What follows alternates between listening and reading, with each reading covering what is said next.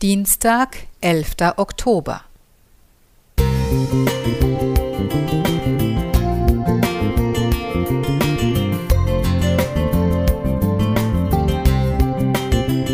Ein kleiner Lichtblick für den Tag.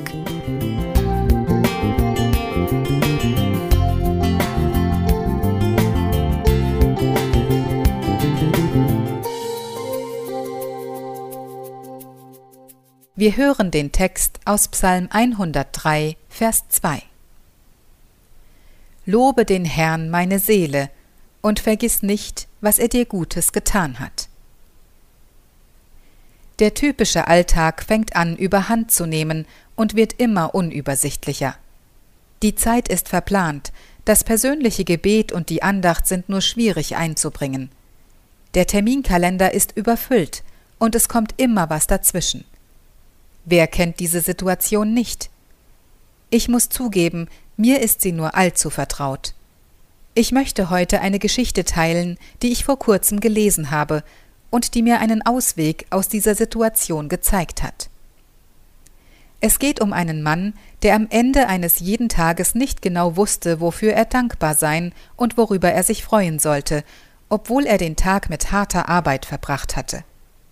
Ihm fiel es von Tag zu Tag schwerer, abends einzuschlafen, deswegen versuchte er eine Lösung für sein Problem zu finden. Er beschloss am darauffolgenden Tag eine Handvoll Erbsen in seine rechte Hosentasche zu stecken. Immer wenn etwas geschah, wofür er dankbar war oder worüber er sich freute, beförderte er eine Erbse von der rechten in die linke Hosentasche. Wenn er abends die Erbsen in seiner linken Hosentasche zählte, konnte er sich so an jede Dankbarkeit und Freude des Tages erinnern. Es ist nicht nötig, dass nun jeder täglich Erbsen von der rechten in die linke Hosentasche wandern lässt. Jedoch zeigt uns diese Geschichte, dass wir Gott für die kleinsten und einfachsten Dinge im Leben dankbar sein sollen. Egal, ob es ein Lächeln von einer Kollegin oder einem Kollegen an einem anstrengenden Arbeitstag ist, eine warme Mahlzeit oder ein Haus oder eine Wohnung, wo wir behütet schlafen können. Wenn wir Gott darum bitten, uns auf die schönen Dinge des alltäglichen Lebens aufmerksam zu machen, wird er sie uns zeigen, manchmal vielleicht gerade dann, wenn wir sie am wenigsten erwarten.